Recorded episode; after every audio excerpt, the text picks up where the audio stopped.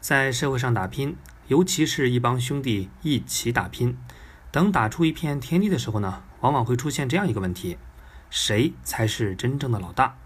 明明你德才兼备，也基本坐在了老大的位子上，可老弟兄中偏偏就有人认为资格比你老，能力威望也不比你差，也就是说他不服，想争老大的位子，你该怎么办呢？让他，凭你的性格不可能；办他，凭你的仁义又下不了狠手。如果单单就是不服气，那还好办，可这又不可能。一般情况下，这个想争老大位子的老资格，一准儿会变着花样的嘚瑟，找你麻烦，下你绊子。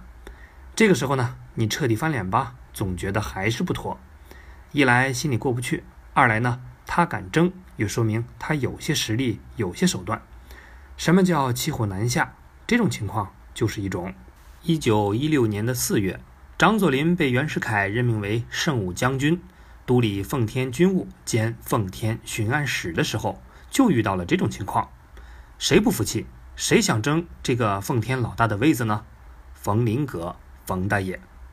说到这冯大爷啊，出道那可比张作霖早多了，一早呢也有大哥范儿。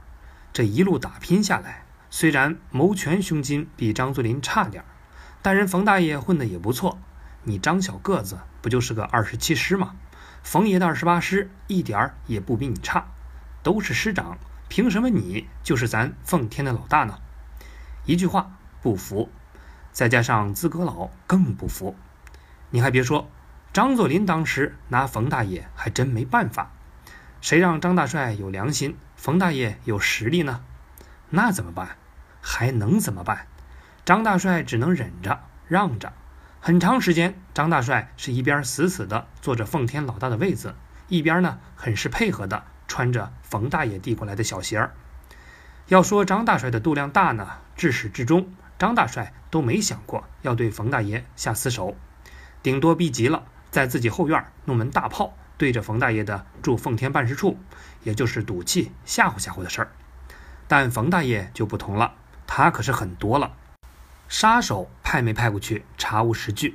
但鼓动汤玉麟之类的反张作霖的水，这种事儿，冯大爷可是没少干。毫不夸张地说呀，那阵子的奉天就是一山有二虎，一人一恶。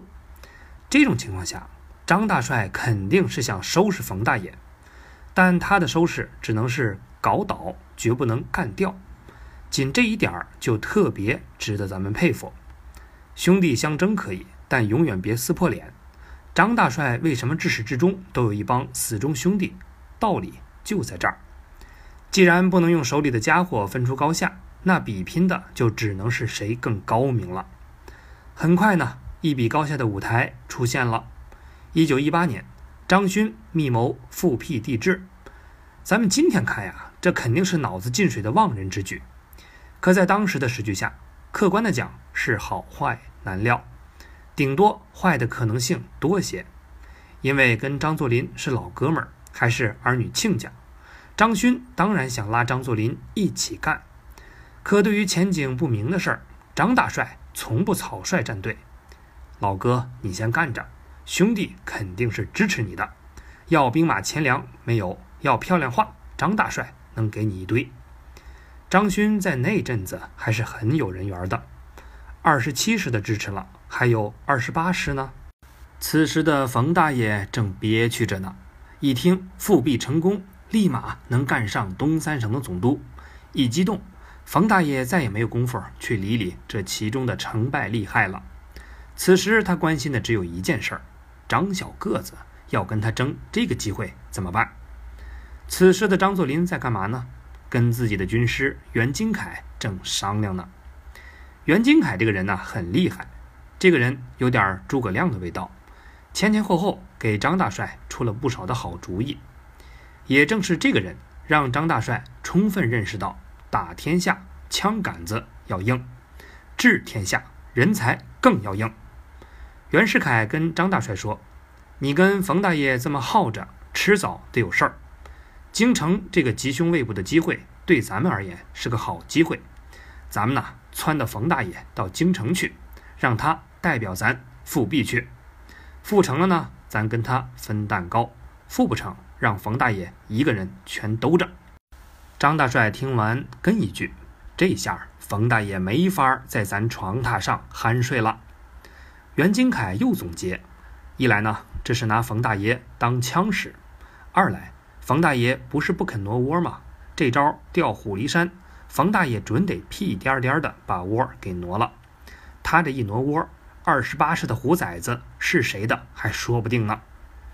两个老狐狸这边刚嘀咕完，张大帅这就去找冯大爷了。冯大爷一见张小个子来了，怎么着？想跟我争取北京的机会吗？奉天老大的位子让你争去了，这机会说什么也不能再让你给抢了。张作霖上来，先对复辟成功后的光明前景来了一通绘声绘色的畅想，完了，特别够意思的，把这天大的机会让给了冯大爷。见张作霖这个态度，冯大爷别提多高兴了，还算你小子有良心。吃了药的冯大爷跟着就心花怒放的进京了。入宫见到复辟的小皇帝溥仪，冯大爷三拜九叩，虔诚的不行。溥仪呢也不含糊，赏穿黄马褂，紫禁城骑马，御卫内大臣头衔。接着这个封赏，冯大爷醉了。这一下东北老大该换人了吧？冯大爷想的是换人，张大帅也在换，不过他换的是旗子，大清的龙旗。你要认为张大帅就此倒向复辟了，那你就错了。旗子可以换，来往的公文咱还用中华民国的字号，两头押宝，两头都有证明，谁赢咱张大帅都有份儿。张大帅这头两边压着，北京那边已经打起来了，这不嘛？段祺瑞在马场一试师，张勋一伙立刻就崩盘了。张大帅一见这个情况。立马通电全国，支持讨逆。见张大帅脸变得比天还要快，有人出来接大帅的老底。不对，你之前是支持复辟的。张大帅处理这种争议很直接、很粗鲁、很有效果，人就俩字儿：放屁。张大帅的麻烦，放屁两个字儿就解决了。冯大爷就恼火了，张勋一完蛋，段总理开始算账来了。把那些脑子进过水的全抓了，该杀的杀，该判的判，该撸的撸。到冯大爷这里，首先官儿被撸了，是官是杀，得抓到了才知道。一见这局面，冯大爷第一时间想到了跑。为了逃跑成功，他还特意咨询了张作霖。因为吃了张作霖的亏，冯大爷此时显得特别的精明。他断定张作霖要害他。于是张作霖给他指的明道，他觉得是暗道；张作霖说的危险呢，他觉得是安全。没有任何悬念，精明的冯大爷刚上路就被抓了。这个时候，他觉得给他下过套的张作霖其实还是够朋友的。冯大爷算是想明白了，张大帅呢是老大的位子要，兄弟的安危也要。算了，不争了，老大就让张小个子当吧。只要他能把咱弄出去，干个闲差，就此养老，咱也认了。结果如冯大爷所愿，张作霖呢把他捞了出来。回奉天后，冯大爷就此认输，守皇陵去了。